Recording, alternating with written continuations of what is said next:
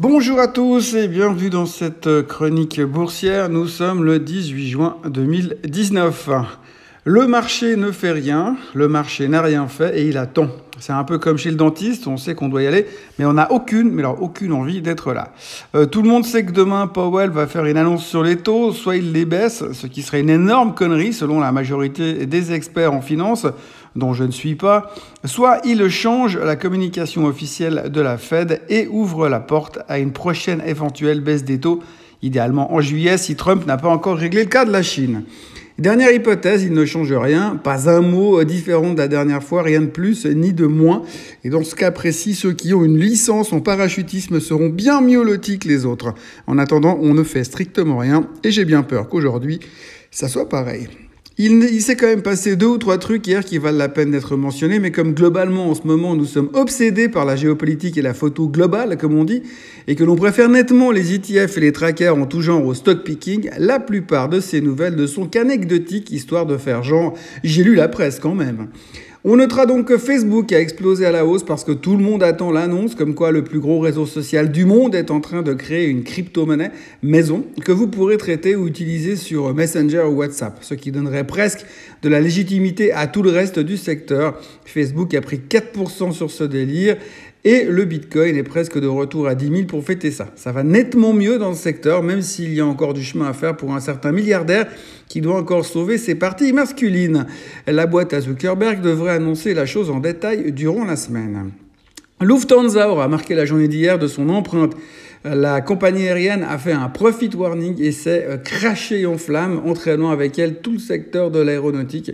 Pendant que Lufthansa était en chute libre, les réseaux sociaux étaient bien plus occupés à regarder en boucle une vidéo prise pendant les turbulences d'un vol à, à destination de Pristina. À ce sujet, je voudrais juste constater une chose, l'humain devient super con. Bon, c'est pas forcément une nouveauté, mais quand on regarde ce qui se passe actuellement, on peut clairement se demander si nous sommes la bonne espèce à qui il faut confier l'avenir de la planète. Concrètement, je pense que le chimpanzé serait bien plus à même d'améliorer la situation. Pour commencer, il n'a pas Facebook ni Instagram et ne passe pas son temps à faire des selfies dans la salle de bain. Euh, je m'égare, mais je me faisais cette réflexion en regardant cette histoire de vidéo prise dans un avion pendant une zone de turbulence. À l'arrivée au sol, la passagère qui a pris la vidéo a déclaré J'étais convaincu que nous allions nous écraser. Et quand tu penses que tu vas t'écraser, donc mourir à très brève échéance, la première chose qui te vient à l'esprit, c'est vite prendre une vidéo pour poster sur Facebook au cas où je m'en sors. La bonne nouvelle, c'est que la personne en question n'a pas besoin d'aller faire un test de QI pour savoir où on est, euh, où, où, on est-elle au euh, à ce niveau-là, la terminologie de débile est encore euh, bien trop élevée. Je disais donc que Lufthansa a fait un profit warning et que le secteur s'est pété la figure en sympathie. Pendant ce temps, Airbus montait de 2% parce qu'ils ont signé 123 nouveaux avions dès l'ouverture du salon du Bourget, mais surtout parce que Boeing n'en ont pas signé un seul sur la même période. En même temps, on peut comprendre que les clients qui achètent des avions préféreraient qu'ils volent. Je sais, c'est très surfait un avion qui vole et ça fait quand même un peu arrogant comme attitude, mais c'est un peu pour ça que c'est fait. Pendant ce temps, l'or reste à 1344 et le pétrole se fait des voyages dans tous les sens. Euh, le baril est à 51,89 ce matin. Mais il n'a pas été que là durant les dernières heures.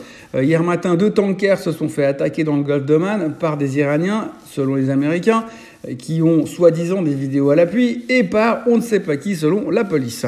À chaque tanker attaqué, le baril prend 1 dollar. C'est le tarif. Un tanker, 1 dollar.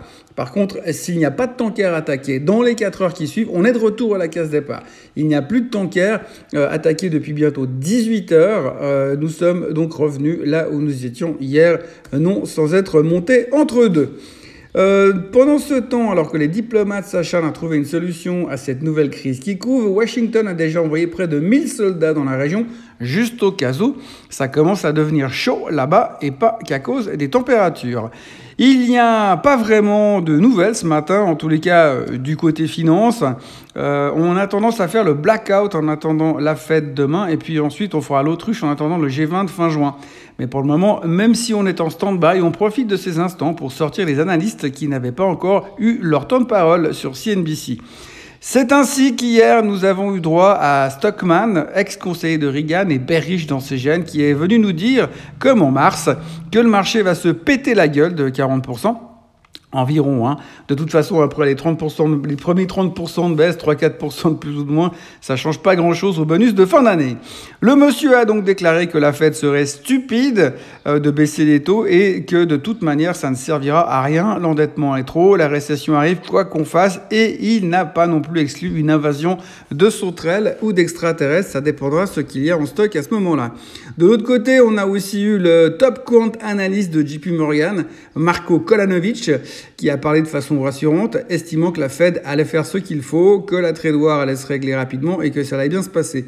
Je me suis toujours demandé ce que ça faisait quand tu racontes à quelqu'un, euh, tu fais quoi comme métier Ouais, moi je suis euh, top quant analyst chez JP Morgan.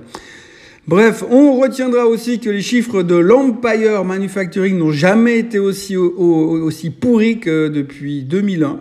Euh, on lit, quand on lit le, rapport dont je vous ferai grâce ce matin, on a très très très envie de se suicider à coup de fourchette, tellement c'est déprimant. Mais pour le moment, on s'en fout, il y a la Fed demain. Tout comme on se fout des chiffres économiques un peu partout dans le monde, pour le moment c'est EIR et compagnie et on verra demain soir. Voilà, pour le moment les futurs ne font rien. Il y aura CPI et ZEW en Europe et en Allemagne, mais on s'en moque comme dans notre premier selfie.